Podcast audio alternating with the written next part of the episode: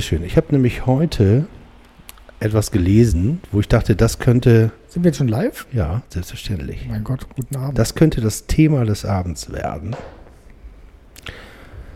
Und zwar ähm, habe ich einen Artikel gelesen auf The Atlantic.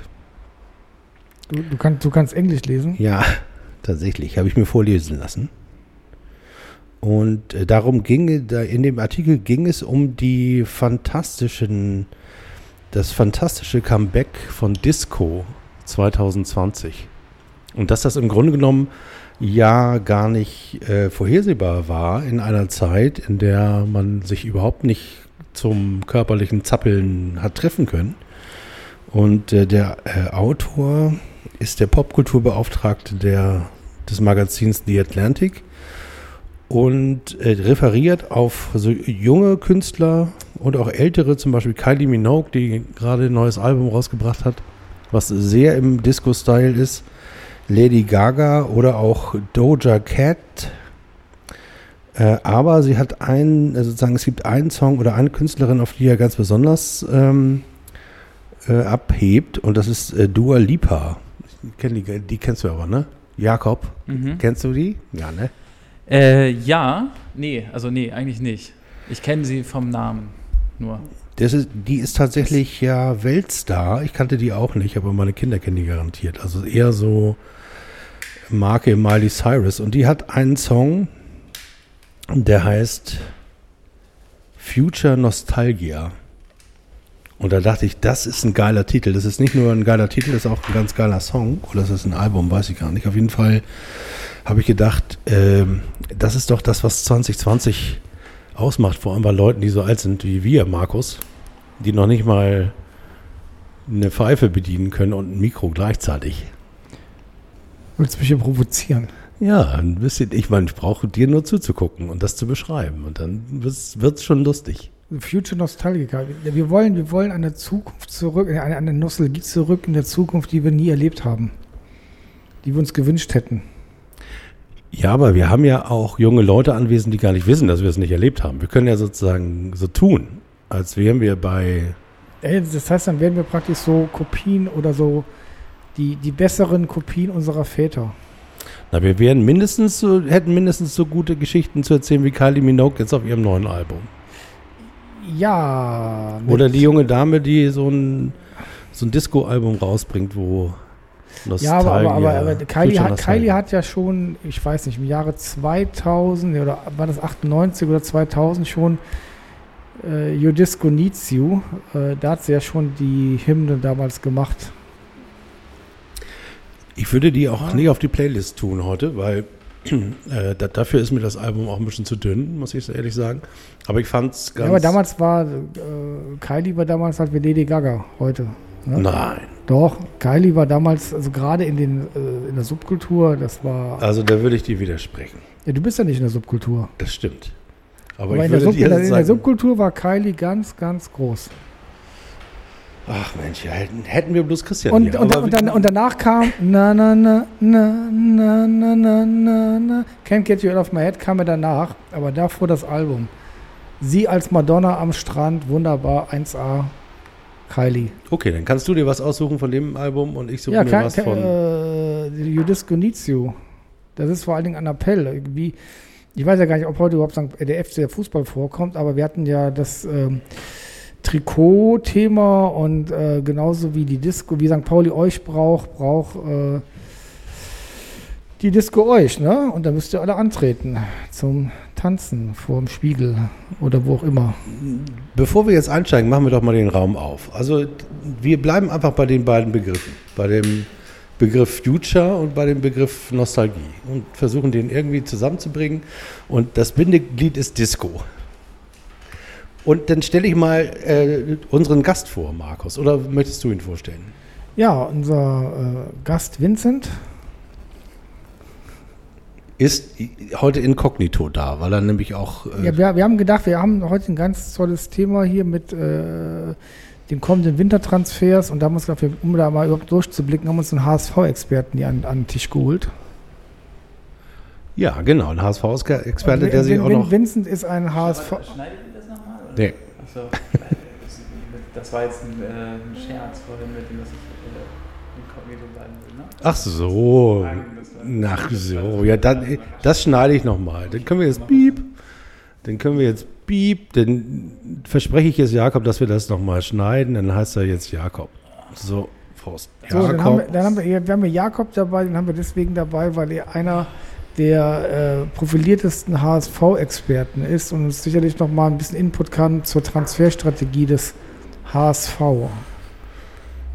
Hat er überhaupt eine Strategie? Na gut, das können wir gleich nochmal irgendwie besprechen. Außer viel Geld äh, auf einen Haufen zu schmeißen. Aber wir, ähm, wie Jakob und ich kennen kennen uns ja tatsächlich äh, aus Nicht-Podcast und Nicht-Fußball-Zusammenhängen und haben, apropos Nostalgie, den Januar, Ende Januar 2020 uns kennengelernt, äh, auf zwei verschiedenen Seiten der Kamera nämlich. Und ähm, äh, waren zusammen auf, ich glaube, auf der letzten Segelkreuzfahrt, die es in diesem Jahr überhaupt in der Karibik gegeben hat. Und da werden wir natürlich ein bisschen nostalgisch. Mit Captain Vlad. Mit Captain Wladimir aus der Ukraine. Ukraine. Äh, sehr beeindruckend, ehrlich gesagt. Haben uns eben auch nochmal wieder Seemannsgarn erzählt. Seemannsgarn ist ja auch etwas, was mit der Zeit wächst. Also da ist auch gar nicht so wichtig, was in, äh, zu der Zeit passiert. Das ist natürlich auch wichtig, so als Rahmenhandlung. Und es ist auch wichtig, so als Anstoßgeber. Aber da funktioniert ja das menschliche Gedächtnis genauso wie so eine äh, ARD-Produktion. Ne? Du, hast, du hast so Stichworte und du, du, du bist mit so einem Kamerateam äh, mehrere Tage durch Orte gelaufen. Äh, für die haben Touristen normalerweise zwischen anderthalb und drei Stunden Zeit, da viel Geld auszugeben.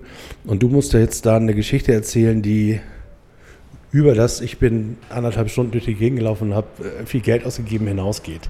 Und da, und da tust du natürlich auch nichts anderes, als dieses anderthalb Stunden durch die Gegend zu laufen, zu überhöhen.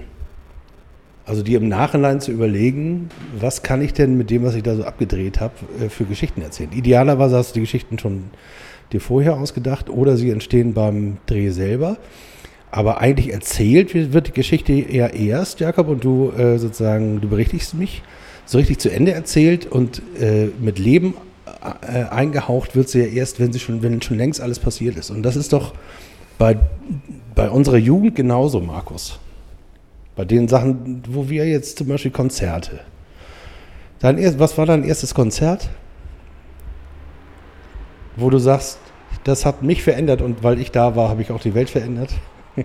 Ich habe die Welt verändert. Ja, hast du doch bestimmt. Auf irgendeinem Bernd Begemann und die Antwort zum Beispiel oder sowas. ich habe mich reproduziert. Ob das einen Ausflug auf die Welt hat, eine Auswirkung, weiß ich jetzt nicht. Aber Das wollte ich gar nicht so genau wissen. Wir Äh. waren beim Konzert. Oder hast du dich auf dem Konzert reproduziert? Ich meine, das wäre natürlich eine harte Geschichte jetzt. Nein, das jetzt nicht, aber ähm, nee, das, das, das, also das, sage ich mal, signifikanteste Konzerterlebnis, das war Mark Smith, The Fall. Es war Frühjahr 84 muss es gewesen sein. Ziemlich sicher. Oder 83, ich glaube 84. Und jetzt versuch doch mal aus diesem Konzert, eine, aus den Dingen, die passiert sind, da eine Geschichte rauszumachen. Was hat dieses Konzert, was hat The Fall, was hat das Jahr 1984 mit dir und der Welt gemacht? Also es hat uns zumindest dreieinhalb Millionen Jahre später zusammen nochmal zu der Frau von äh, Ja, das stimmt. Den The Fall-Sänger das, gebracht. Das, stimmt, Rick Smith. Ja, die, das hat uns dann dreieinhalb Millionen Jahre später zu, nach, nach, nach, nach Glasgow gebracht. Zu Rick Smith. Und äh, Wie hieß nochmal der große Hit, den sie ja auch gesungen hat? oh, der große Hit, äh, der große Hit war natürlich. Ähm, oh Leute, das ist jetzt hier ja. Haben wir, auf der, haben wir auf der Playlist. Haben wir auf der Playlist. Ja. Ähm, Ich weiß den Titel nicht mehr. Ich google mal. Und dann kann mir Jakob erzählen, was sein e- erstes Konzert war, von dem er jetzt als Fernsehautor was machen könnte. Das erste Konzert, an das ich mich erinnern kann. Also ich bin jetzt ja auch nicht äh, der, nicht mehr der Jüngste, aber auch nicht der Älteste. Ich würde so sagen, ich bin so genau zwischen, also knapp, ich gehe auf die 30 zu. Ähm, das heißt, ich bin ja, also 90er, 90er Jahre Jahrgang. Und als ich dann in das Alter gekommen bin, auf Konzerte zu gehen, kamen die schlimmen 2000er. Äh, schlimme 2000. Ich war in den schlimmen 2000ern Die auf 2000 Konzerten. Die, die frühen 2000er stehen, finde ich, immer sehr für mh, ja, so, so eine Art Versuch, etwas äh, darzustellen. Und das ist, ich finde, gerade 2020 ist so ein bisschen die eigentliche Jahrtausendwende. Zäsur, ne? Jetzt, wo der ganze Staub so ein bisschen weggeweht wird, auch durch Corona. Ähm, von daher, ich muss mal, ähm, ich muss mal kurz überlegen. Ja, aber apropos Staub weggeweht, das passt ja auch zum HSV, ne? Also der, der, der HSV in den 10er Jahren war ja auch quasi ähm, der Versuch, nochmal anzuknüpfen an das, was man in den 90ern dann doch noch hat hochhalten können. Ne? Ähm, wann, wann, wann, waren, waren, wann waren eigentlich diese ganzen Europa, fast Europacup-Spiele, äh, die, dieses äh, Dreifach-Derby gegen Bremen, wann war das? Oh, das- 2006 oder so? ich Ich glaube, das gl- Hört ihr mich noch oder bin ich weg? Hm, Nee, du bist doch da. Äh, Wir haben ja einen kleinen Wackler immer, deswegen mal schauen. Ähm, dieses, diese Spiele gegen Bremen, äh, wo wir damals, wie hieß dieser tolle Laden, der inzwischen der Gentrifizierung in Ottensen zum Opfer gefallen ist? Die Rautenkneipe gegenüber vom Kick Company. Achso, Bolero. Bolero, wo wir im Bolero waren. Das ist also mal locker 2009, 2010 gewesen. Das ist also gerade mal so 10, mindestens 10 Jahre her. hätte ich jetzt auch gesagt. 2,9 Ja. war jetzt mein. Da war ja eigentlich noch alles in Ordnung, ne? Ja, für die, Da- für die HSV-Fans ja nicht, weil die haben sich ja tierisch geärgert, dass sie dann verloren haben gegen. Ausgerechnet gegen die Bremer, ja. Da war gar nichts in Ordnung.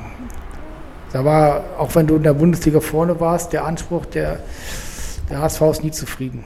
Ja, aber wenn du es jetzt aus einer nostalgischen Sicht siehst, also wenn du jetzt siehst, drittes, das dritte Jahr, ne? Drittes Jahr, zweite Liga.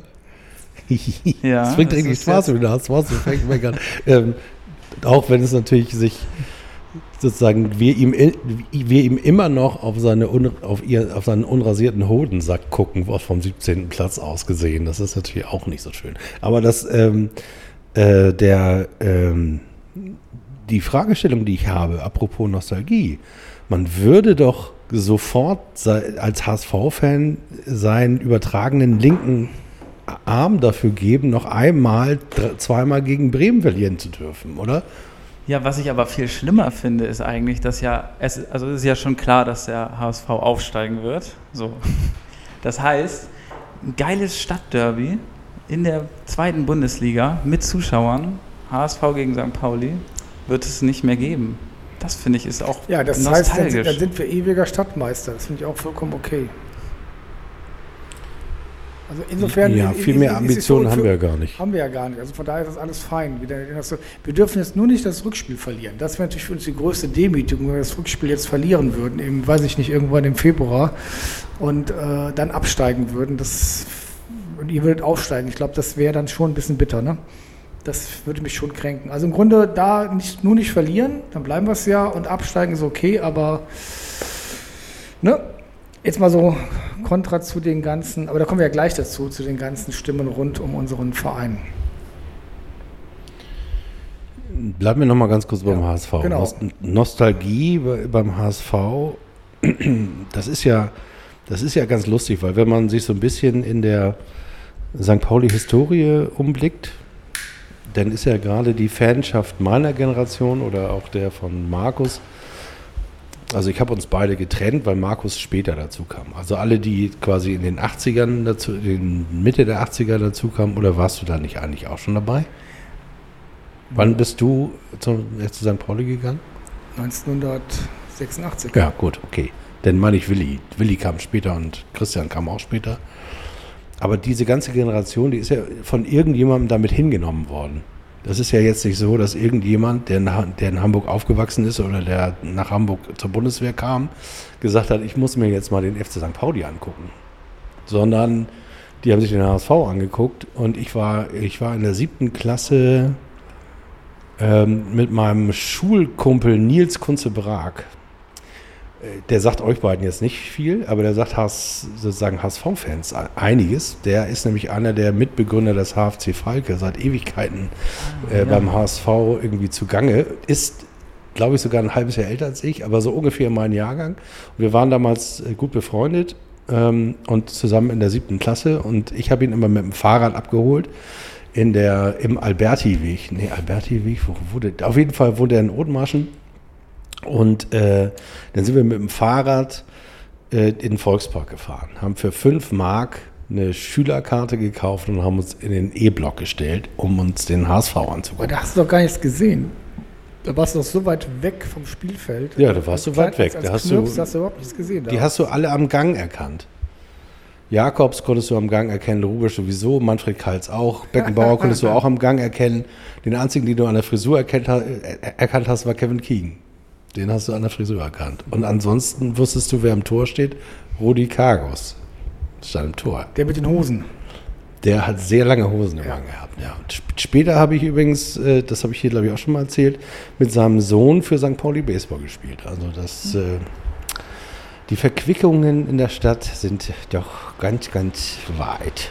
Aber was ich erzählen wollte, ist, dass die meisten Leute in meiner Generation natürlich nicht äh, zuerst im FC St. Pauli gegangen sind, sondern irgendwie von irgendjemandem äh, da irgendwie hingelotst worden sind. Und ähm, meistens von Leuten, die eher aus dem linken Spektrum kamen, die dann irgendwann einfach keinen Bock mehr hatten, sich beim HSV irgendwie verprügeln zu lassen. Und das ist auch mein, ähm, das ist auch mein Werdegang. Ich bin da irgendwann von Leuten hingebracht worden, die sehr viele schwarze Klamotten hatten und äh, auch schwarze Kapuzen, wenn's, wenn sie zur Demo gegangen sind. Ähm, die lustigerweise aus Blankenese kamen und die, heut, die sich heute nicht mehr so richtig an diese Zeit erinnern wollen, öffentlich. Wahrscheinlich machen sie es heimlich im Keller, wenn, äh, nachdem die zwei die zwei Putzhilfen sauber gemacht und äh, die Nanny, die das Kind ins Bett Aber- gebracht haben. aber Vielleicht die- erinnern Sie sich dann noch an die Aber Zeit. Erik, das kennen doch unsere Hörer. Wie, wie, ah, Jakob, wie bist du denn zum HSV gekommen? Äh, ich habe ähm, früher mit, ich weiß gar nicht wann, welches Jahr das jetzt war, aber das war irgendwie so E-Jugend oder sowas, was, äh, wie alt ist man da wohl? Auf jeden Fall hat uns da der Trainer nach dem, nach dem Training nochmal äh, Entschuldigung, bei welchem Verein hast du E-Jugend gespielt? ähm, Niedstedten. Ah, Nein, Essin in Städten. Ja, das Im kommt bin- Quellental. Und Da hat, äh, da hat äh, der Trainer uns nach dem, nach dem Training extra auch das aufgenommene, das aufgenommene Sp ähm, Spiel Juventus Turin gegen den HSV 3 zu 3. Aha. 4-4. 4-4, stimmt. ähm, Egal, Hauptsache unentschieden. genau, Hauptsache. Das Ähm, ist, ja. Und ja, da, da bin ich sozusagen direkt als äh, kleiner, kleiner Bub sozusagen äh, verzaubert worden durch die Champions League. Also wie wahrscheinlich auch viele andere Kinder sagen, also die das jetzt nicht zugeben würden, aber die damals vielleicht Bayern gut fanden, fand ich dann auf einmal den HSV gut. Das hat, also da war gar nicht, das, das war gar nicht. Das, das, war, das ist ja unglaublich. Das war doch, ich, jetzt muss ich ja wieder mal ein bisschen ketzerisch sein.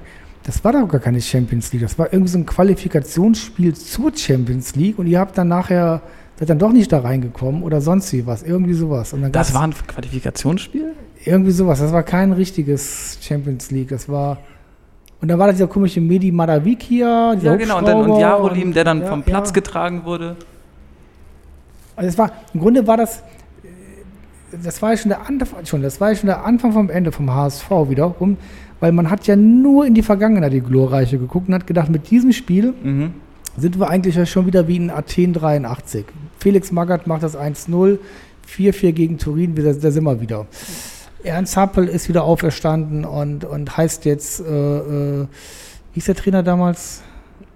Frag mich nicht. Hüb Es, Stevens. es war nicht Gerd Volker Schock, es war, es war hier der, auch so ein Dicker. Die sind, werden alle dick beim HSV, die Trainer. Wer, war das denn? Das war dieser. Martin Johl. Na, der kam erst später. Das war hier der, der, der, der, hier Pagelsdorf. Ah, ja, der dicke genau. Pagelsdorf. Kann ich ja nennen, weil Pagelsdorf hat ja mal bei Dortmund gespielt. Ein, zwei Saisons. Bielefelder, Dortmunder, Pagelsdorf. Pa pa Pagel, Pagel für die Freunde. Da geht sie durch, die Nostalgie. Aber tatsächlich äh, würde mich das in, jetzt nochmal interessieren. Also finde ich auch. Es ist- vollkommen in Ordnung, als Kind Bayern-Fan zu sein und den HSV gut Genau. zu finden. Und Wie ist denn aus dieser, sozusagen aus, dieses, aus dieser kindlichen Begeisterung sowas wie ein Fantum geworden? Ist Ich wollte erstmal davor noch kurz sagen, Ach so. das ist, genau, das ist sozusagen ein Zufall, weil ich habe ähm, äh, zu der Zeit auch kurz bei Altona 93 gekickt und wenn da der Trainer uns ein Spiel von St. Pauli gezeigt hätte, wäre ich jetzt vielleicht heute. Der hätte euch auch zum HSV geholt. Und- ja, der AFC, das ist ja auch hier. Der AFC ist Hälfte, Hälfte. Das Der ist, Hälfte, das Hälfte. ist so Der wärst- der wärst auch gut zum HSV kommen können, ne? Altona 93 ist so heiliger Bodenheiländer, da kann sich jeder sozusagen drauf. Äh, Okay, das heißt, da wäre das auch gar nicht so klar gewesen. nee, ich, ich, das macht ja für mich die Faszination von Altona 93 aus. Auch das, was mich äh, ehrlich gesagt an Altona 93 am meisten nervt, ist, dass die ja eine riesige Rautenfraktion haben. Und die sind eben auch so, wie, wie man sich, also voll die Klischee-Rauten. Das sind die, die, wenn du bei Altona 93 reingehst, rechts auf diesem äh, Meckerhügel Mhm. sind. Die ganzen St. Paulianer sind links auf dem Zeckenhügel und dann Ja, verteilen sich da und berühren sich eigentlich auch gar nicht. Vielleicht vor, beim Soundsystem vor und nach dem Spiel in, hier bei, ähm, wie heißt der nach der Wirt? Clubheim. Im Clubheim. Mhm. Ähm, und da finde ich ja persönlich, dass Altona 93 mehr kann als der FC St. Pauli, vor allem wenn es um äh, das Soundsystem geht. Da ist schon, also das ist schon ziemlich geil, geile Mucke, die die, die, Ja, die es ist spielen. North Das Soul und es ist geil. das ist richtig gut. Ja, richtig also gut. viel Reggae dabei und Und vor allem total geile Ecke da, oder? Ja. Voll in so einer Wohngegend und wir wollen alle, glaube ich, dass es da auch bleibt. Ja, nicht- aber ich glaube, die Würfel sind gefallen. ja. Das ist eine Frage der Zeit. Da fahren wir alles im Diebsteich.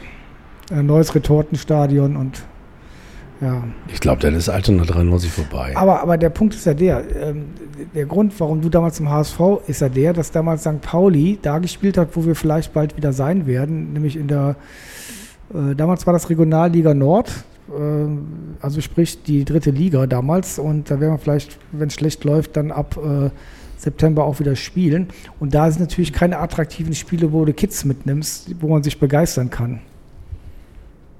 Das, hängt, das liegt natürlich meistens auch an den Gästefans, die ja dann auch äh, unangenehmer werden, je tiefer du in den Tabellenkeller. Ja, aber es war vor allem dieser, dieser geile Fußball in der Regionalliga Nord. Aber das ist ja ein anderes Thema. Aber so bist du dann zum HSV gekommen. Ja, genau. Ja. Und, ja. Das ist schön. Hast, Ja, du, denn, und- und- hast du denn ja. ein, ein Spiel, wo du sagen würdest, oder eine Begegnung, die du öfter mal gesehen hast, wo du sagst, das ist das, was äh, für dich den HSV ausmacht? Also ich, ich habe so, eine Be so Begegnungen. Ich habe drei Spiele, nee, zwei, muss ich glaube ich lügen, zwei oder drei Spiele HSV gegen Darmstadt gesehen. Und das, ähm, das waren das waren alle Spiele, die für mich den HSV auch ausgemacht haben. Mhm. Weil- also es bleibt immer spannend, ne? Also es ist nie, dass man denkt, okay, sondern es ist, also egal, also egal wie gut oder schlecht es ist, äh, man, man ist sich nie sicher. So Beim zum Beispiel die letzten- Relegation, die ganzen Relegationsspieler, also Genau, der HSV zum Beispiel, ist genau. der Relegationsmeister. Das heißt, du, das heißt, du hast auch richtig mitgelitten. Ja. Also ich habe, glaube ich, äh, mehr mitgelitten, als ich mich freuen konnte. Also das Ist das aber auch was, äh, das würde mich jetzt interessieren, ist das auch etwas Kulturbildendes? Also ist das etwas, äh, aus dem man was zieht? Also St. Paulianer hätten dreimal Relegationen hintereinander. Da gibt es heute noch T-Shirts drüber, die würde man in Sao Paulo tragen.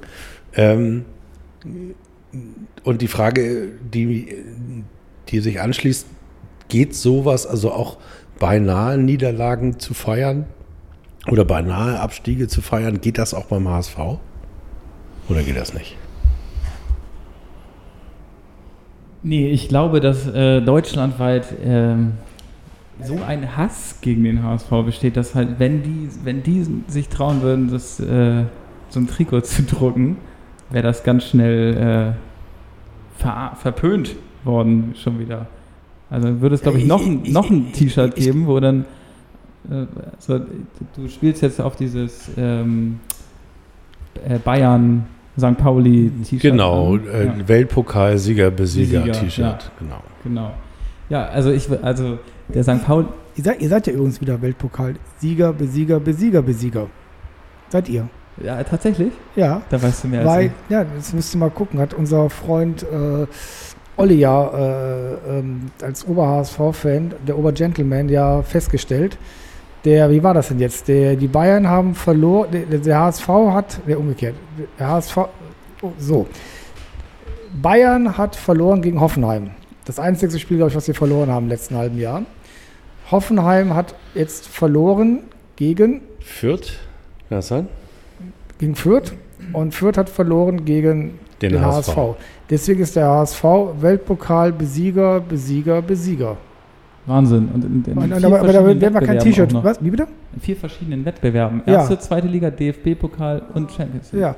Und wir werden aber davon, glaube ich, kein T-Shirt sehen. Weil ich, ich glaube, Selbstironie ist nicht die Stärke vom HSV, möchte auch gar nicht sein. Und, und ich glaube, da sind wir auch nicht mehr gut drin bei St. Pauli. Sollten könnten wir auch wieder mal uns profilieren in dem Bereich. Das Ich würde gut sogar tun. sagen, der HSV wäre viel mehr als St. Pauli in der Lage, das zu tun, weil er hat eigentlich nichts mehr zu verlieren. Er ist eigentlich, steht er da irgendwie mit sozusagen äh, des Königs Kleidern, also äh, nackt, wie, wie, wie der Rotenbaum ihn schuf. Äh, Nackt wie Bernd Hoffmanns Hund. nackt wie Bernd, Bernd Hoffmann sein Hund. Und ähm, schiedert er eigentlich immer noch hier auf die Grünfläche vor. Ja, ich habe ich hab ihn lange nicht mehr gesehen. Ich habe lange nicht mehr gesehen. Vielleicht wohnt er hier gar nicht mehr. Ja, Lars, Ber- Bernd Hoffmann, glaube ich, wohnt hier nicht mehr. Ich meine, wenn Bernd Hoffmann äh, aus Hamburg wegzieht, dann war es das mit dem HSV, Leute. Das ist vorbei, kannst du vergessen. Aber das, äh, das nur nebenbei, wie mein Opa immer gesagt hat. Das nur nebenbei. Ähm, das war ja auch mein, das war ja, ich habe für die Mopo zum äh, vorletzten Derby äh, eine Kolumne geschrieben und da äh, sozusagen war auch ähm, war meine Conclusio, wenn der, wenn der HSV begreifen würde, wie cool er sein könnte, weil er jetzt, weil er, weil er jetzt sich eigentlich alles leisten kann. Er kann sich alles leisten, nachdem Verträge im Park, Ja, die, die, Pa- fast die, die, die, im Park verloren worden sind. die, die Parksachen, ja. Da wurden mehrmals Sachen. Nee, ein, ein, genau, Laptops im ICE, Hm. äh, Rucksäcke im Jenichpark. Äh, Spätestens seit Lasoggas Mutter weiß jeder, La- Lasoggas Mutter. das hat Mhm. Soap-Charakter. Ja. beim HSV. Das stimmt, ja. Also das ist echt, also- Ja, da sind das will der- Geschichten das will- dabei. das Das, will der ist, HSV das sag ich ja, das es wird will nie langweilig. ja, aber der, der HSV will das ja aber gar nicht sein. Der HSV will nach wie vor guten Fußball spielen, der HSV will erste Liga spielen. Und diese Ernsthaftigkeit treibst du den auch nicht aus. Und diese Ernsthaftigkeit hat ja auch einen Teil unserer Anhängerschaft äh, äh, abgefärbt. abgefärbt, die sich auch fragen, ist das Nachwuchsleistungszentrum nicht leistungsfähig genug? Äh, woran liegt es, dass wir jetzt hier äh, unten stehen und, und ach, grauenhaft.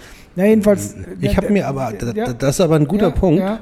Ähm, weil sich ja viele wahrscheinlich gerade fragen, äh, warum, wieso reden die die ganze Zeit über den HSV einem St. Pauli-Podcast? Erstens, weil Markus und ich heute telefoniert haben und gesagt haben, liebe Hörer, wir kümmern uns natürlich noch darum, was ihr gerne hören wollt. Es interessiert uns nur nicht. Wir würden nämlich, wir besprechen nur noch das, was uns interessiert. Ihr hört quasi einem Gespräch zwischen Markus und mir und Jakob zu. Und wohin wir dahin da treiben, ob wir das zum HSV treiben oder gab, zur Antibabypille. Es gab eine Verbindung, so. Erik, ganz klar, auch im Vorfeld. Und zwar, der HSV denkt ja gerade über Neuverpflichtungen nach. Und wer ist da im Gespräch? Ich weiß es nicht. Du, du weißt das nicht. Aber wir, wir machen ja, haben ja auch nur unsere kolportierten Informationen aus der Mopo jeden Tag. Also zum einen holt äh, der HSV den Spielmacher aus Kiel, den Lee, oder auch nicht, oder mhm. vielleicht doch, eine geile Geschichte in der Mopo, also wirklich so eine Nullaussagenbericht. ähm, dann sagen sie so, ja, wir wollen Lee oder auch nicht, oder vielleicht, aber er hat eh kein Geld, von daher sowieso egal. Aber der Hammer war ja der, unser geliebter Matzi-Baby, Mats Möller-Derli, den wir ja so, sich viele Anhänger so zurückwünschen, ist auch beim HSV im Gespräch und äh, ja, und vielleicht macht der HSV auch das Rennen. Und da haben wir uns halt so amüsiert, weil ja äh, viele schon Mats Möller-Deli in den Heiligen äh, Stand in den, äh, ausgerufen haben. Äh, den Heiligen St. Paulus ausgebreitet haben, um ihn in den selbigen zu. Und plötzlich kommt für die harte Realität mit der Profiwelt, die dann sagt, na gut, wenn der HSV Gent eine Ablöse signalisiert oder eine Laie mit ab, fester Ablöse, was sie auch machen können, im Falle des Aufstiegs haben sie auch genügend Kohle, dann gucken wir in die Röhre und äh, dass dann gesagt wird, wie kann man denn nur diesen wunderbaren Leben eines Boys in Brown äh, ausweichen? Das ist so das Schönste in der Welt und das äh, verstehen dann viele Leute dann auch wieder nicht, ähm, dass wir letzten Endes auch in den Zwängen des Profifußballs gefangen sind. Genau, und deswegen sprechen wir eigentlich, wenn wir über den HSV sprechen, sprechen wir auch über den SC St. Pauli. Deswegen fand ich deinen dein Hinweis, dass es auch in unserer Fanschaft und wahrscheinlich auch in unserer Hörerinnenschaft ähm, einen großen Anteil von Leuten gibt, die so etwas wie einen Anspruch, einen sportlichen Anspruch an ihren Verein haben, der sich natürlich auch aus einer sehr mysteriösen Nostalgie äh, speist. Und da trennt sich jetzt sozusagen der HSV vom FC St. Pauli, denn der hat ja tatsächlich etwas was man nostalgisch überhöhen kann. Das kann man ja jetzt mal sagen. Äh, Deutscher Tat, Meister ja. in den 80er ja. Jahren, Weltpokalsieger, Besieger, Besieger, nicht nur die Weltpokalsieger, 20er Jahre, Besieger, sich 20, selbst Besieger. Die 20er Jahre waren schon 1A. Ach, guck mal. Damals gegen Fürth, wo sie dann gesagt haben, wir verzichten auf die Meisterschaft. Ja, die haben echt verzichtet auf die Meisterschaft, weil sie wollten nicht per Los gewinnen. Und dann hat der HSV das jetzt doch auf sein Tableau genommen. Pfui, pfui, pfui. 1923, glaube ich, war es.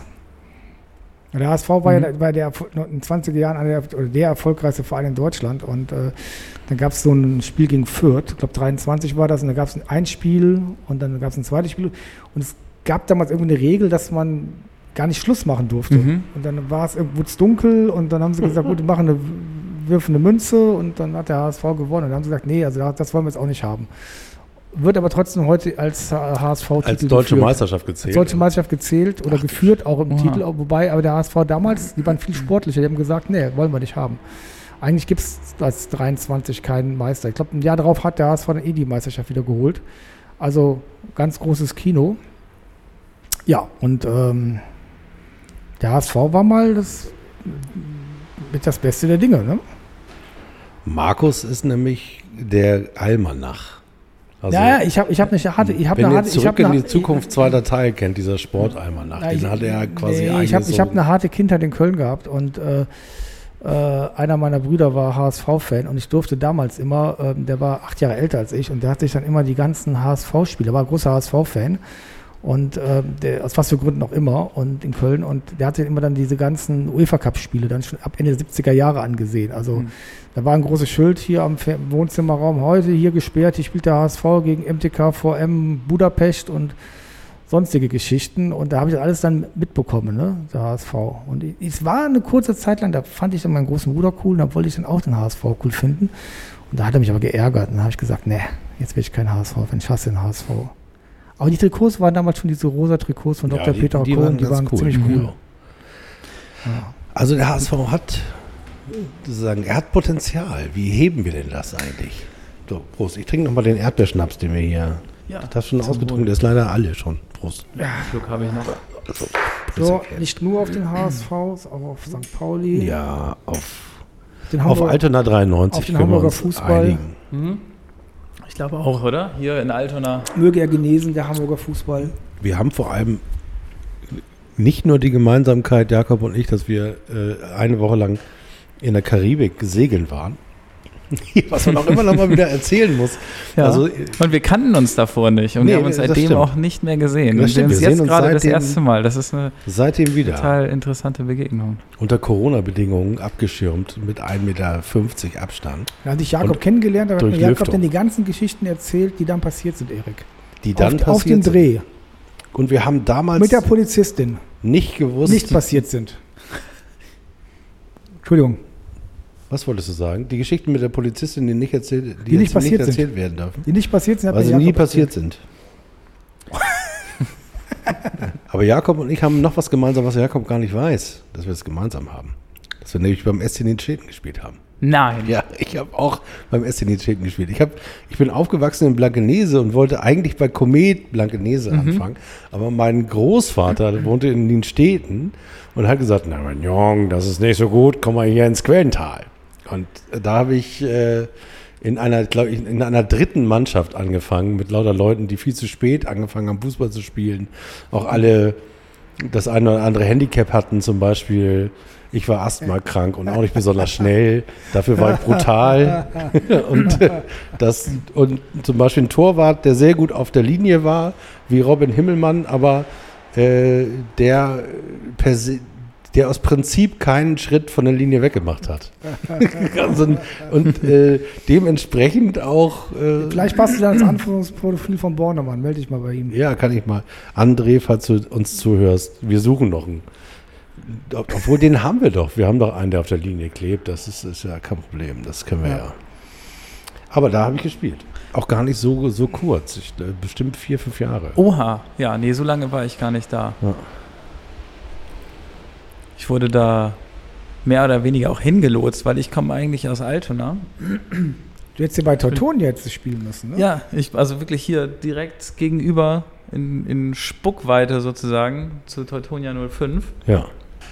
Ähm, äh, das äh, war aber so damals in der äh, Grundschule, hatte ich dann äh, Freunde, die aber aus, auch aus Blankenese kamen und Othmarschen und hingeradelt. Privelgönne. Ja, und die haben dann äh, gesagt, komm, weil die haben dann mein Talent gesehen auf dem Ah. Ja. Auf der Playstation. Naja, wie man dann halt so in der Grundschule kickt, aber auf jeden Fall haben die mich dann überredet, da mal mitzukommen und dann habe ich das irgendwie ein Jahr lang gemacht. Dann war ich da irgendwie bei in den Städten, obwohl ich da überhaupt gar keinen, ja, also da hat mich nichts anderes hingezogen als dieser Fußballplatz. Ja, und später, wie gesagt, dann kurz bei Altona 93 auch noch, aber ja, Spielst du denn noch? Fußball? ich, ja, aber eher kicken. Also nicht, nicht, äh, also jobbedingt auch kann ich Mhm. das irgendwie gar nicht äh, mit, mit hier immer am Wochenende spielen und so. Aber äh, ich kick gerne mal hier irgendwie im Fischerspark um die Ecke. Das finde ich immer. Und hast du eine HSV-Dauerkarte eigentlich? Haben wir noch gar nicht abgefragt, die ganzen Quartettfragen. Ich bin, äh, ich bin auch gar kein Stadiongänger. Also ich, Markus, du ich hast mir was ganz anderes versprochen. Dass wir hier heute mit quasi mit dem Stadion himself. Nein, der hat doch ein Sky-Abo seit 15 Jahren. Ja. Nee, also tatsächlich, also äh, ich wohne, ich wohne tatsächlich in Stelling-Eidelstedt die Ecke. Also das ist genau die HSV-Ecke. Einfl Einflugschneise. Genau, Einflugschneise. Ähm, Das, das stimmt Und- wirklich. Er wohnt wirklich dort, wo die fiesesten ja, HSV-Fans da, sich da siehst du, wenn du, ja. ähm, Am Spieltag. und äh, ja, wir gucken uns das immer gerne von zu Hause einfach an.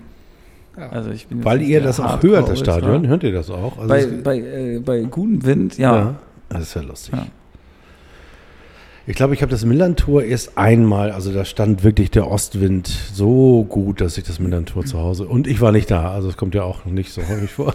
Äh, und da habe ich das auch bei uns im Hinterhof gehört. Aber das, äh, Kam wirklich nur ein einziges Mal vor. Aber wenn man das regelmäßig hört, das ist ja auch schon was Geiles. Ja, Was ist eigentlich schneller, das Fernsehen oder das Stadion? das Stadion. Stadion. Also du hörst den Jubel. Ich hatte das jetzt letztens hier durch diese Corona-Spiele, hört man natürlich die Flugzeuge und die fliegen erst bei uns und dann hatte der, der Kommentator hatte das so ein bisschen als, weil der irgendwie auch nicht mehr wusste, was er erzählen soll, Mhm. hat er dann irgendwie die Flugzeuge auf einmal angefangen zu zählen. Und dann habe ich immer rausgeguckt im Garten, kam das Flugzeug und gesagt, ja, darüber wird er gleich sprechen. Nein, Und dann wie, kam das- ach, wie lustig. Ja, und dann kam das War das so langweilig, das Spiel, oder war das Das war, welches Spiel war denn das jetzt? gegen Hoffenheim vielleicht? Nee, ach nee, gegen Hoffenheim. Nee, das war ein äh, Zweitligaspiel. Fett. Das, ja, doch, gegen Fürth das Spiel. Und da war irgendwie die, gab es dann kurz, kurzzeitig war dann irgendwie gerade mal keine Chance und dann hat er irgendwie gesagt, ah, da kommt schon wieder ein Flugzeug, das kreist hier die ganze Zeit. aber der, der Unterschied ist der, der HSV ist verzweifelt, aber gewinnt ja ab und an und vielleicht steigt er ja auch auf und vielleicht geht er auch nicht pleite dann Ende der Saison und äh, kriegt nochmal Gelder aus dem ähm, ähm, Bundesliga-Gedächtnisfonds. Äh, wir sind verzweifelt, aber wir verlieren ja, gew- gewinnen ja auch nicht. Und äh, was ist unsere Zukunft, Erik?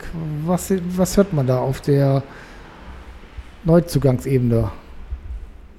Das weiß ich nicht, weil ich ja auch nur weiß, was in der Mopo geschrieben wird.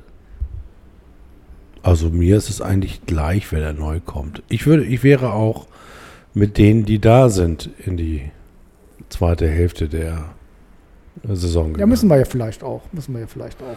Also das sehe ich auch gar nicht so sehr als Problem. Also um das nochmal, Nostalgie und Zukunft. Ne? Also ich glaube ja, ich bin fest davon überzeugt, äh, dass den FC St. Pauli die Nostalgie nicht retten wird. Also die, die Nostalgie, Ich glaube, ich glaub, glaub, Lennart T. ist im Gespräch. genau, also all dieser Kram von Leuten, die mal da waren, die jetzt woanders spielen, die jetzt so nostalgisch überhöht werden. Also auch, ein- auch Lennart T. wollte weg. Ist ja nicht so, dass wir die vom, von der Bettkante gestoßen hätten, sondern das waren alles junge Profis, auch wie Mats Möller-Dali.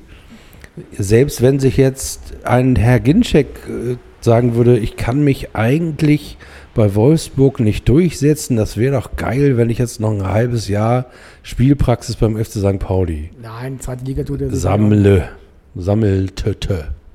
Selbst dann würde ich sagen, also nur in seinem Fall würde ich sagen, okay, da ist die Wahrscheinlichkeit, dass der irgendwie noch zwölf Tore trifft, auch wenn man ihm das linke Bein an den Popo bindet, die ist noch relativ hoch, weil das einfach ein unfassbar guter Stürmer ist. Aber auch das hielte ich für keine gute Idee. Also ich halte einfach die Idee aus, aus Nostalgie zu versuchen, Doch, die Zeit doch, zurückzudrehen, die- die- halte ich für schlechte Doch, die Idee. kommt. Die kommt nächstes Jahr im September, werden wir unseren Königstransfer aus Dassendorf holen, Martin Harnik.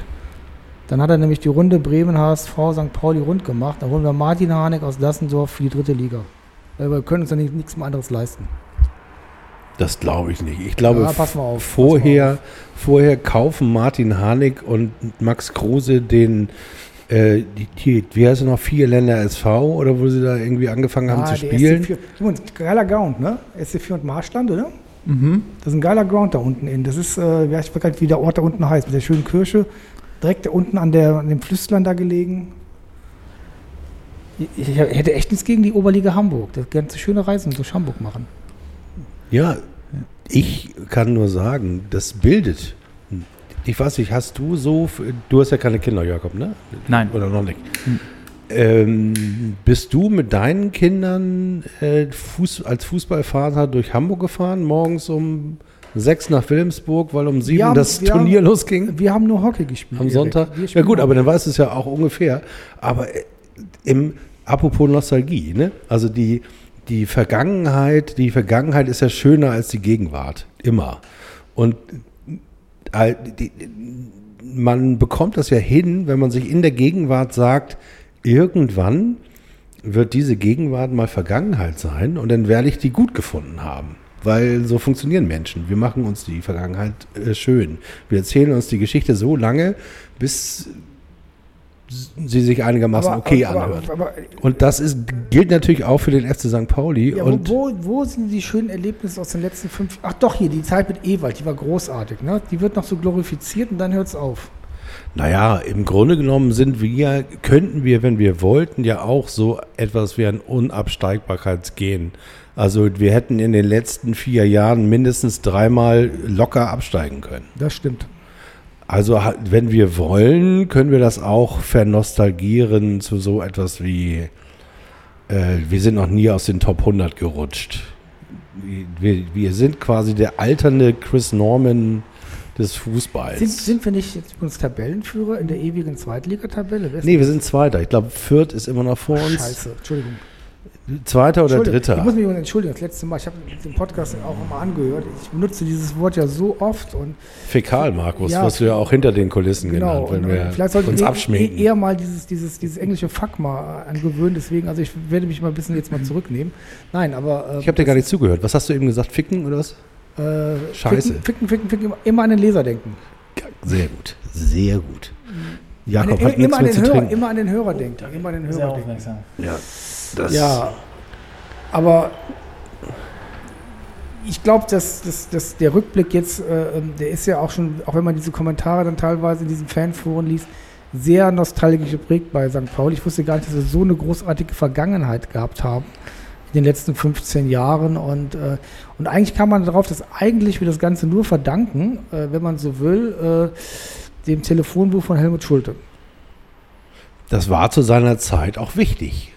Also Helmut Schulte für die Leute, die sich eher in, in der Bundesliga und Eu- Europa League aufgehalten haben in den 2010ern. Ähm, Helmut Schulte ist ein ehemaliger Trainer des FC St. Pauli, der äh, Kulttrainer, Kulttrainer, lange, Kulttrainer. ja, das war Mhm. der mit der Banane, also hat man bestimmt irgendwie irgendwann mal in, Der kam vom, vom, vom Arbeitsamt. in so einem NDR 3 80er Jahre Rückblick taucht er immer auf. So, also Wann genau, war eine ABM-Maßnahme, eine Arbeitsbeschaffungsmaßnahme Mhm. des Arbeitsamtes Und der, als Trainer.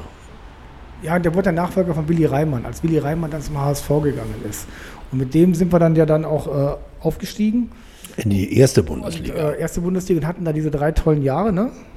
Also beziehungsweise Abstieg und dann wieder Aufstieg und dann nochmal zwei Jahre äh, mit, mit, mit ne, das, das bringt aber alles durcheinander, ne? Der erste Aufstieg war mit Willi Reimann.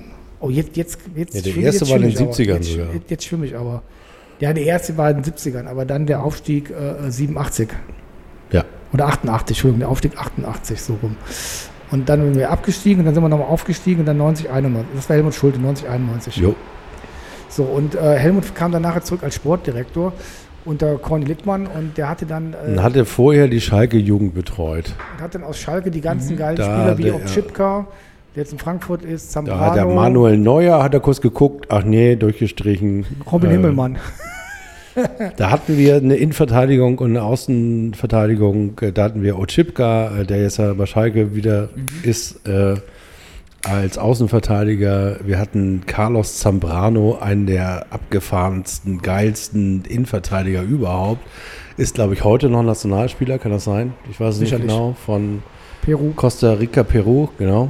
Ähm, ich habe noch, obwohl er muss ja in einem Land spielen, wo es keinen Videobeweis gibt. Weil wenn er immer noch so spielt, wie er bei St. Pauli gespielt hat, der hat, also du hast auf der Tribüne ges- gestanden und hast gesagt, jedes Spiel, aber wirklich jedes Spiel, nach zehn Minuten rote Karte. Also weil der hat einfach, der war so unfair. Der hat immer überall reingetreten, geschubst, gemacht, Ja. getan. Du, das wäre auch, noch, das wäre auch nochmal eine äh, Erklärung, warum wir nicht, wir haben, wir haben Erklärungsmittel, warum wir auf Platz 17 sind und das hat nichts mit Oke zu tun, das ist die fehlenden Zuschauer. Das ist das fehlende Telefo äh, Buch von, von Helmut Schulte. Und ist der. Videoschiedsrichter, meinst du? ist, ja, wir haben keine unfairen Sp äh, Innenverteidiger mehr. Wir sind allzu brav. Wir hatten, wir haben ja auch, auch sage ich mal, eine große Vergangenheit an unfairen Abwehrspielern. Und äh, die, die, die, das fehlt uns ja auch, ne? diese Galligkeit. Also Unf Ja, aber kann man das heute überhaupt noch bringen? Ja, also da wird ja jeder Ja. Zupfer an der Unterhose, die früher zum guten Ja, Ton gehörte, so hat man sich mal vorgestellt. Hallo, was macht deine Hand in meiner Hose? Ja, ich wollte mich mal vorstellen. Ich glaube, glaub, dass, dass, dass äh, unsere Mannschaft eine gewisse, ja, das heißt Härte, aber so eine gewisse Cleverness fehlt. Und das liegt eben auch daran, dass unsere cleveren Spieler gerade alle auch ein bisschen verletzt sind. Ne? Und, und dass die, die, die das könnten, eben auch nicht eingesetzt werden können.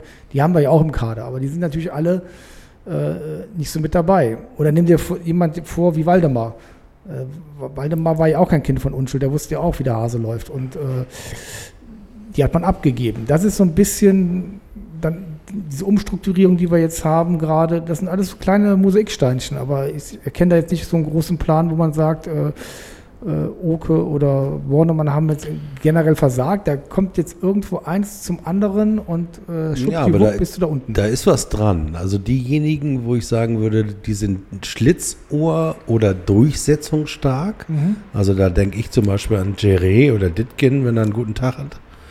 Ähm, Denen fehlen noch ein, zwei Jahre. ja, die sind vor allem äh, zu weit vorne. Mhm. Also im Grunde genommen ist. Du meinst Ditken auf die sechs. Oh, das. vielleicht. Vielleicht auf Also wenn die Schule sechs. zuhört, kannst du was alle da eingesetzt, da kannst du auch mal Ditken auf die sechs Da kannst du eigentlich Ditkin auf die 6 und wie heißt unser Neuzugang mit den meisten Assists und Toren als Chiré. Joker? Ne, als Joker? Shawarma, Mann. Nee, äh, Schwarmke, Scha wie heißt er denn? Ja, ja. Ach so, Ditken und, und, und äh, äh, äh, ach Leute, das ist jetzt Markus, du auch, du hast es auch nicht, oder was? Aber ihr seht, ihr seht, das ist das nächste Problem, was wir haben. Wir haben so viele neue Spieler. Wir, das übersteigt unsere Erinnerung. Wir haben vor allem keine emotionale Bindung. Wir haben die ja noch nie gesehen. Außer im Fernsehen. Im Fernsehen.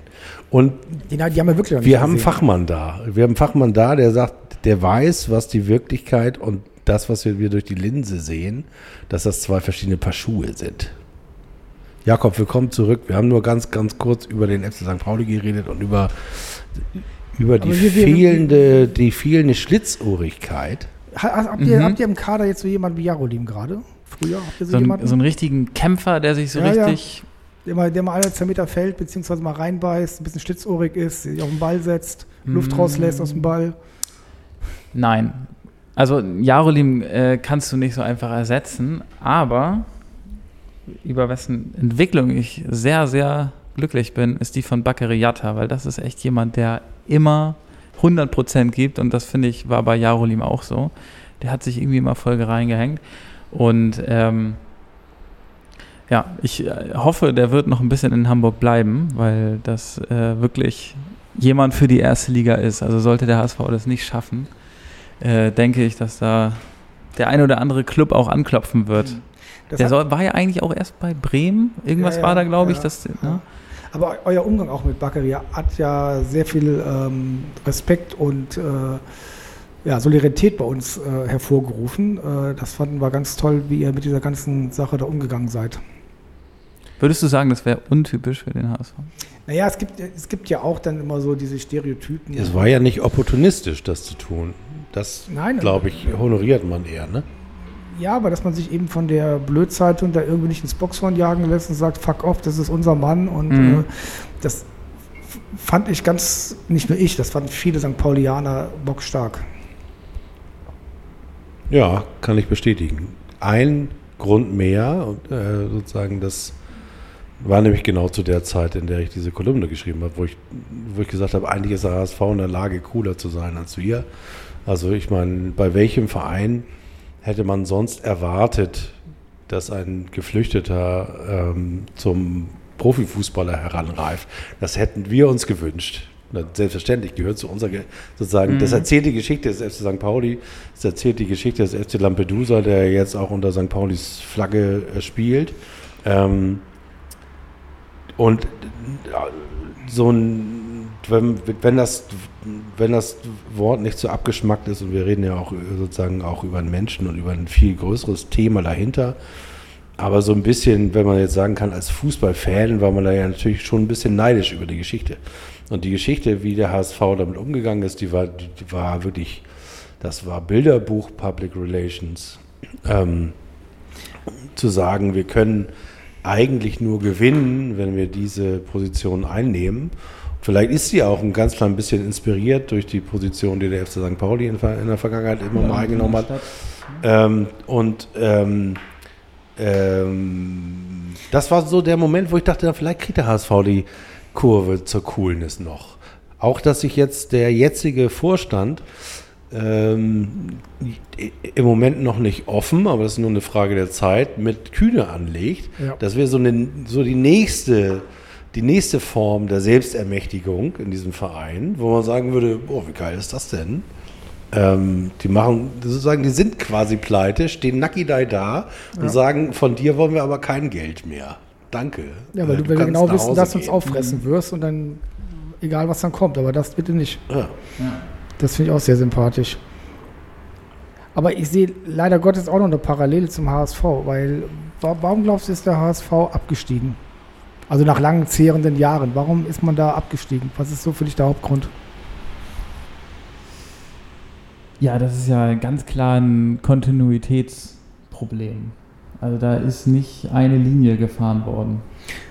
Also Hat es auch was damit da- zu tun, dass der HSV etwas darstellen wollte, was er dann in der Realität gar nicht mehr war und dass dieses, dieser Wunsch mit der Realität immer weiter auseinandergeklafft ist? Ja, also genau. Also äh, ich glaube, das Thema ist Nachwuchsarbeit, ganz klar. Weil wenn ich mir Gladbach angucke, die waren äh, auch im letzten Jahrhundert mal total stark und äh, haben jetzt ja wieder zu alter Kraft gefunden. Und äh, das, äh, glaube ich, dieses, dieses äh,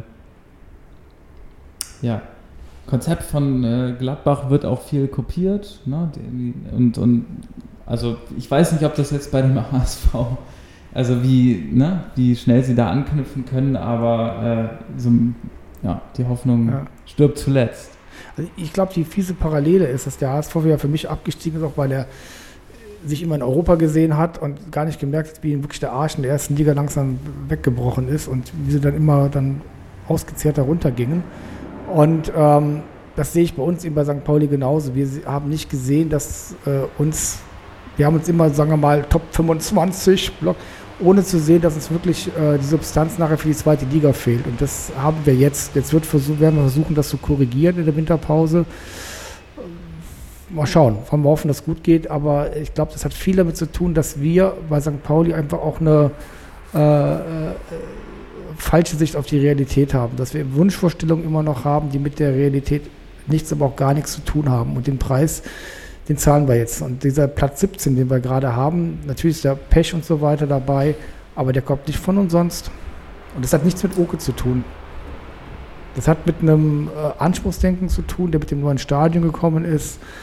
Ähm, also mit einem Anspruchsdenken, der einfach nicht gesund ist, mit einer mangelnden Dankbarkeit dafür, zweite Liga spielen zu dürfen. Amen. Ja, ich überlege gerade, ob ich das genauso sehe. Ich glaube, ich könnte vieles unterschreiben. Aber ich fand eine Geschichte, die du gesagt hast, einfach ähm, extrem wichtig, auch im Rückblick in, auf das Jahr 2020. Ähm, da ruft gerade meine Frau an. Schneiden wir raus. Nein, das schneiden wir nicht raus. Ich grüße Sie jetzt. Hallo Frau. Und ihr könnt ja gleich weiterreden und ich äh, rufe Sie kurz zurück. Aber ich wollte ähm, euch noch erzählen, dass ich einen Ausspruch von dir äh, sehr wichtig fand 2020, dass du gesagt hast, ähm, der FC St. Pauli ist einer der Vereine und äh, lustigerweise scheint es ja für den HSV nicht zu gelten, was wir auch gleich noch kurz besprechen können ist einer der Vereine, die natürlich ein, mit einem riesigen Malus in die Spiele, äh, vor allem in die Heimspiele gehen, wenn keine Zuschauer da sind.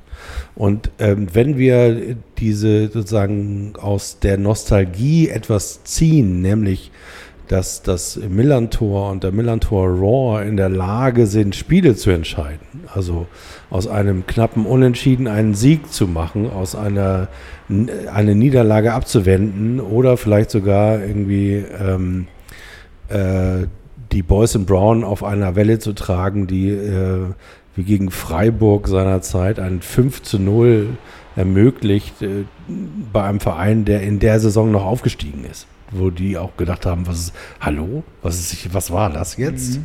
Also fahren nach Hause und denken, boah, also da muss ich jetzt so schnell nicht wieder hin. Ähm, das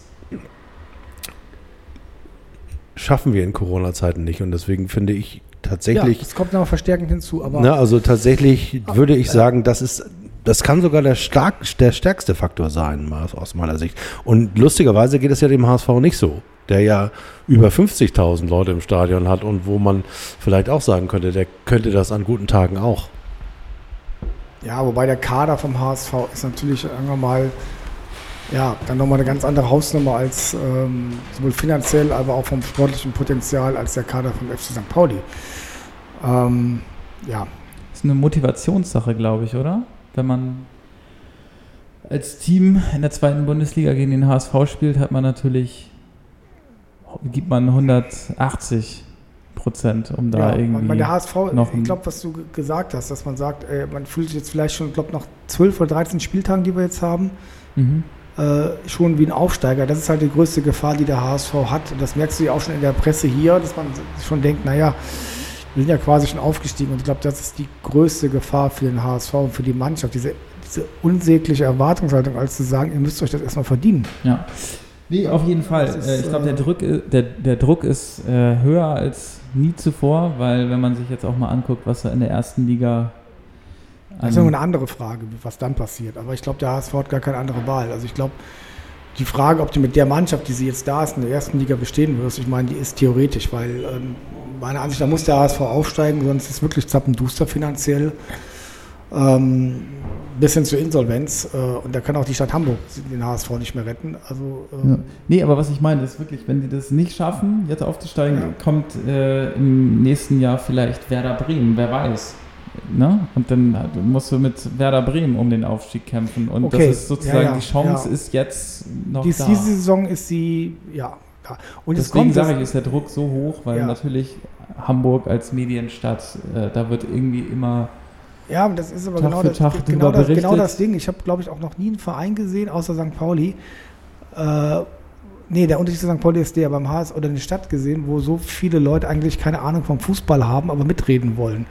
Und beim HSV war das dann eben sehr, sehr stark ähm, in den letzten Jahren der Fall. Und ähm, ich glaube, das macht sich jetzt bei St. Pauli auch langsam bereit. Wobei, wir hatten noch nie den Anspruch, das, aber so Diskussionen bei Mhm. uns gibt es im Vorstand genügend Leute, die Ahnung haben vom Fußball und all so ein Käse.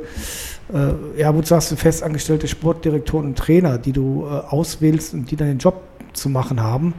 Ähm, und ähm, es ist letzten Endes ein Verein und äh, ich erwarte nicht vom Vereinspräsidenten, dass er der bessere Sportdirektor oder der bessere Trainer ist äh, und da mitmachen darf. Also ich glaube, das macht sich bei uns jetzt auch langsam breit, dass irgendwelche Stimmen, die genau wissen, welche Taktik, welche Spieler gekauft werden müssen, was überall, äh, äh, wie schon erwähnt, im Nachwuchsleistungszentrum falsch läuft und, und, und, und, und. Und ähm, das ist einfach, äh, ja, ich sag mal, ridiculous. Ne? Das ist lächerlich. Das äh, war nie Thema und sollte auch nie Thema sein.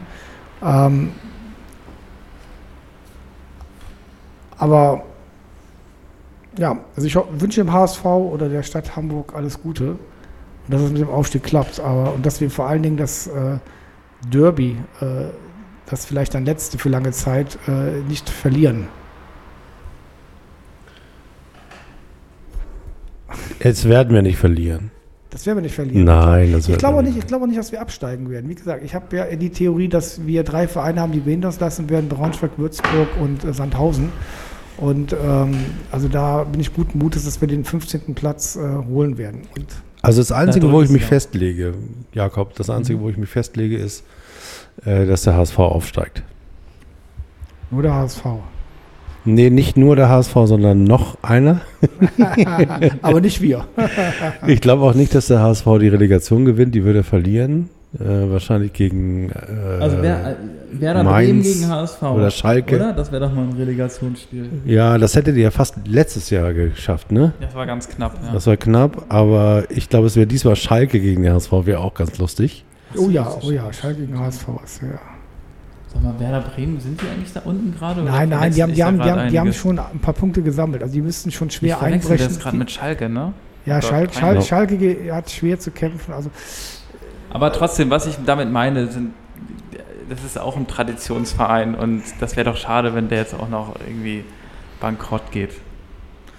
Oder? FC Schalke. Ach so, Schalke, ich dachte, du redest vom HSV. Naja, also wer, wer, wer, wer, wer, wer mit Putin Geschäfte macht in der Art und Weise und sich damit die Champions League-Träume finanzieren lassen will, äh, der hat eine ganze Menge dazu beigetragen, dass er da jetzt ist, wo er ist. Obwohl die ja nur, äh, anders als bei Dortmund, glaube ich, der äh, wurde mir mal erklärt, ist das ja nur ein Spon nur in Anführungszeichen ein Sponsor. Ja, aber der Sponsor, die, die pumpen da so viel Geld rein. Wenn Gazprom morgen weg wäre, dann Mhm. hätten die ein wahnsinniges Liquiditätsproblem. Ja, aber ist das nicht bei jedem Verein so? Ist das nicht auch, auch historisch gesehen bei Bayern München und Adidas ja, so? Aber, ja, historisch, aber nicht jetzt. In, klar, auch Bayern München kriegt Probleme, aber gerade zu Corona-Zeiten. Aber äh, bei Schalke, glaube ich, ist das auch in der jetzigen Situation tödlich. Aber ich glaube, der, der nächste Investor, wenn, wenn, wenn da ein Investor gebraucht wird, wird daherkommen. Und äh, hatten wir beim letzten Podcast ja schon besprochen. Und die Zeit der Investoren der Bundesliga steht bevor, weil die, da wird kein Traditionsverein pleite gehen, auch der HSV nicht. Wenn es Kühne nicht ist, irgendeiner wird da sein Geld äh, reinstecken. Und ähm, Ich habe mich, ja ich hab mich ja gefragt, warum äh, ausgerechnet arabische Airlines äh, den Fußball so sponsoren. Das war so eine der Fragen, die einen so in diesem Fußballjahr 2020, wo man ja sowieso nichts von dem hatte, was man, was jetzt Fußballkultur für einen ausmacht. Also du bist jetzt kein Stadiongänger, Jakob, du kannst es also Mhm. nicht so richtig nachvollziehen, was ähm, also ich kann mit Fußball, den ich im Fernsehen sehe, nichts anfangen. Also das ist für mich ein, ein Surrogat, ein, ein Placebo, das ich mir irgendwie per Sky sub epidermal oder wie es heißt, äh, ins Auge spritze. Ähm, ich kann auch Auswärtsspiele, ja, da kann ich mich begeistern oder aufregen. Ne? Also so diese erste, so diese Reptiliengehirn-Emotion, die kriege ich noch hin. Aufregung, Wut, Hass, Fr- Freude, Schadenfreude, so die kriege ich alle noch hin. Aber so alles das, was Kultur ausmacht, kriege ich nicht hin, wenn ich nicht im Stadion bin. Das geht, funktioniert nicht. Und ähm, das das, ist ein ja, interessanter Punkt. Für dich schon, das ist vollkommen gut für dich. Ne? Du guckst das dann im Fernsehen und gut ist. Ich, genau, ich gucke das im Fernsehen und es reicht mir. Und, und das ist auch eine Frage dann der, der, der Generation, glaube ich. Also ich meine, zum Beispiel ist es ja auch so, weil du sagst in Dauerkarte, ich glaube zum Beispiel Leute in Jakobs äh, Alter, die würden bei St. Pauli gar keine Dauerkarte kriegen. nö, Und, wahrscheinlich und, Und nicht. ich glaube, das Durchschnittsalter, wenn du dann mal das Durchschnittsalter unserer äh, Dauerkartenbesitzer anschaust, äh, das ist erbärmlich, nicht erbärmlich, mein Gott, das ist wieder wert. Nein, das ist sehr alt, relativ sehr alt. Und ähm, wir vergreisen ja immer mehr äh, in der Fanschar und wundern uns aber dann, wenn die jungen Leute dann sagen, ja gut, okay, dann gucke ich mir das eben auf Sky an. Oder ich mache eben ganz was anderes oder gucke mir E-Football oder E- wie heißt das so schön? E- E-Soccer? E-Sport heißt das. E-Sport heißt das jetzt, okay. Äh, Also, ma- ma- äh, ist der Gattungsbegriff. ist der Gattung, mach irgendwas mit E-Sport. Ähm, das ist dann ja auch kein Wunder eigentlich. Im Grunde müssten wir bei St. Pauli auch hingehen und jedes Jahr äh, einen Teil der Dauerkarten, die wir haben, also sprich dieser 16.000, die wir da ausgeben, wie in der Süd, ähm, müssten wir einziehen und neu au- herausgeben an Leuten, die jünger sind. Ja. Das wäre eine gute Idee, das wäre aber eine Maßnahme, wo du dich als Präsidium sofort selbst entlassen darfst.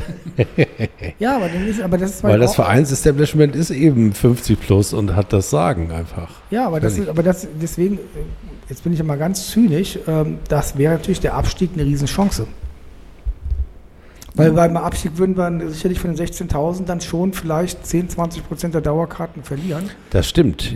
Also die Leute, Die heute die Ansprüche stellen, weil das NLZ nicht äh, gut genug arbeitet und überhaupt äh, der Sportvorstand sofort entlassen gehört, zusammen mit Oke auch, die das sogar auf äh, digitalen Mitgliederversammlungen sich nicht entblöden, sowas äh, zu fordern, die wären wir los.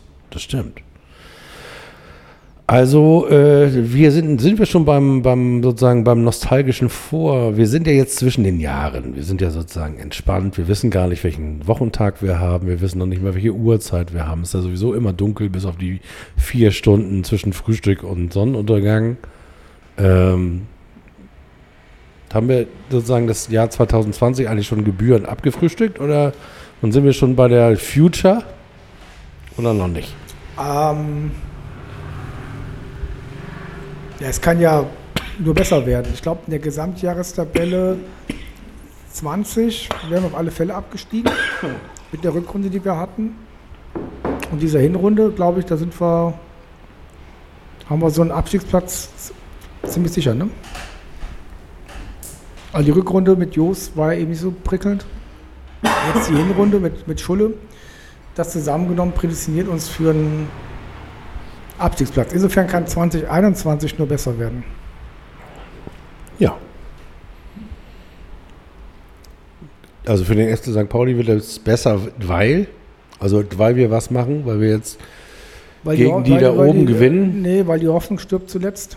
Wir Ah, sollten ja. mal gegen die da unten gewinnen. Das ist unser Problem. Habe ich letztes Mal gesagt. Da oben haben wir gar nicht das Problem. Wir müssen mal gegen die da unten gewinnen. Na, dann haben wir ja Glück, dass wir gegen die da oben spielen. Wir spielen gegen Bochum, gegen Kiel. Ja, das ist gut. Da holen wir eher Punkte als gegen, Gegen Würzburg, Würzburg. und Braunschweig. Ja. Die können sich schon mal warm anziehen, die Kieler. Das sage ich jetzt hier nochmal. Ja, die spielen ja Auch weil ich- Ja, ja, Auch weil ich ja. Äh, spätestens Ende März, Anfang April wieder nach Strande muss. Und wenn, wenn die dann immer noch da oben rumjuckeln und wir immer noch da unten und haben womöglich das Spiel noch verloren, dann wird das ein, ein, ein hartes Frühjahr für mich, ehrlich gesagt. Habe ich keine Lust. Aber ich sehe schon, Jakob, äh, Kiel ist auch beim HSV nicht beliebt. Ähm, ja, das ist natürlich auch ein äh, klassisches Nordderby und äh, Kiel hat dem HSV auch das ein oder andere eingedrückt, warum die jetzt überhaupt noch in der zweiten Liga sind. Von daher drücke ich die Daumen, dass das was wird gegen Kiel. Guck mal, die HSV drücken uns die Daumen, dass wir den, Haus, dass, dass wir den Kieler SV die Störche wieder nach Hause schicken, wo sie hingehören. Ja, Obwohl, wieso, wieso man Kiel jetzt mit Störchen gleichsetzt und nicht mit Fisch, Fischsprotten. Weil die roten Stutzen haben. Ach, Was? guck mal, das wusste ich auch Weil nicht. die rote Stutzen haben. Rote Stutzen, rote Hosen, haben wir doch irgendwie noch was gemeinsam. Also Rotes- nicht wir, sondern die. Nein, die haben ja praktisch blau, weiß, rot. Ja, wie die Flagge von Ja, Schleswig-Holstein, das, ne? das ist nämlich Holstein Kiel. Deswegen Ah. haben die rote Stutzen. Und die roten Stutzen, deswegen heißen die dann so die Wie die Störche. Beine von die Störche. Ja, genau Jetzt habe ich so. das erst, ich habe das wirklich jetzt erst begriffen. Danke, Markus. Ja, genau, Guck mal, dieser genau, Podcast bildet auch. Genau wie der HSV die Rothosen sind. Wenn man sich dauernd fragt, bei blau-weiß-schwarz Vereinsfarben, warum haben die eigentlich rote Hosen an? Weil die vom Storch in den Arsch gebissen wurden irgendwann. Ja, genau, der Storch, der Storch hat den so, Stutzen hat, Wie war das nochmal mit dem Storch? der hat den Ja. hintergewiesen, ne? Irgendwas hat er mit dem Moas zu tun, auf jeden Fall. Nein, du weißt ja, die, die haben halt die Stadtwappen von den Vereinen, die Wappen, äh, was, die Wappen, die Farben von Hamburg. Rot-Weiß. ja, stimmt. Ja, deswegen sind es die Rothosen.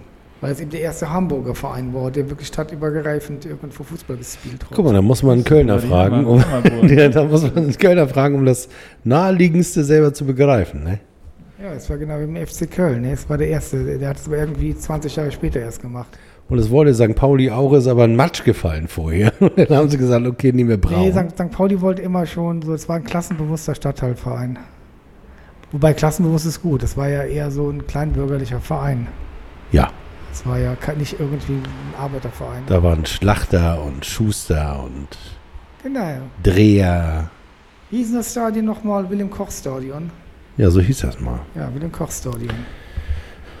Ja, hat man jetzt vergessen. Wer das war, man, muss man im Museumsverein nachbügeln, nachgucken. In dem, zu dem Männergesangsverein da. Ja. Männer, Männer, Männermuseumsverein, MMV. Wie feiert denn die Mannschaft Silvester? Eigentlich, wie feiert der HSV Silvester? Ähm, traditionell, glaube ich, beim hier in Altona beim Italiener erstmal. Ach. Aber ich weiß nicht, ob das was. Nee, ist das Silvester oder nach. Und der hat doch geschlossen. Oder, oder darf man das jetzt nochmal Nee, nee jetzt, so- jetzt natürlich nicht, aber deswegen sage ich, also normalerweise sind die in, in, in Altona, am Altona Bahnhof bei diesem Italiener immer, aber ich weiß nicht, wann das immer ist. Ist das zu Silvester oder ist es zum. Also einmal im Jahr auf jeden Fall. Aber was sie dieses Jahr machen? Ja. Und wo feiern wir? Das weiß ich nicht. In der Kollaustraße am Ich- Trainingsplatz. Wahrscheinlich gibt es da Son, Son, Sonderschichten. Würstchen und mit Senf. Würstchen, Würstchen und Senf von, von Salzbrenner. Extra. Das war ja tatsächlich eine der schönsten Geschichten, die man so lernt, wenn man in Hamburg morgens um 8 am Sonntag auf irgendwelchen wildfremden Plätzen beherbergt wird. Da gibt es dann zum Beispiel in Schenefeld gibt es dann äh, thailändischen Gurkensalat und äh, also reichlich ausgefallene Speisen. Von Vorspeise über Hauptspeise über Nachtisch, sehr viel Nachtisch, Sahnetorten. Aus diesem, also alles, was der Thermomix her, hergibt, gab es in Schenefeld. Und in Neuwiedental gab es äh, Kaffee aus der Kanne und Brötchen mit Zervelatwurst Also- also wenn ich für das jetzt wieder- 30 Cent. Also wenn, ich, wenn ich das, Das wieder, fand ich sehr geil. Wenn ich das wieder höre, das, das macht einen so richtig Lust auf den Amateurfußball. Ja, oder? Ja. Ich sag dir, da lernst du Hamburg kennen und du weißt Gastfreundschaft zu schätzen und jeder gibt das, was er kann. Und ich weiß gar nicht, was ich geiler fand. Äh, sozusagen die, den Thermomix Overkill in Schenefeld von, Ja. also wirklich Klischee. Hausmodis, die denn die sozusagen, da kommt ein und zu Besuch, den wollen wir mal zeigen, was der Thermomix so kann. und ähm, oder in Neuwiedental, wo du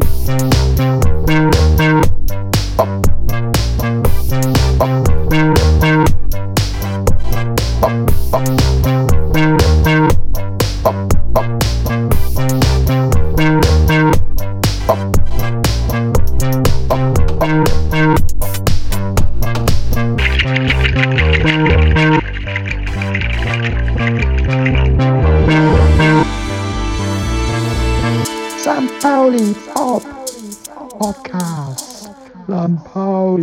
พ่อ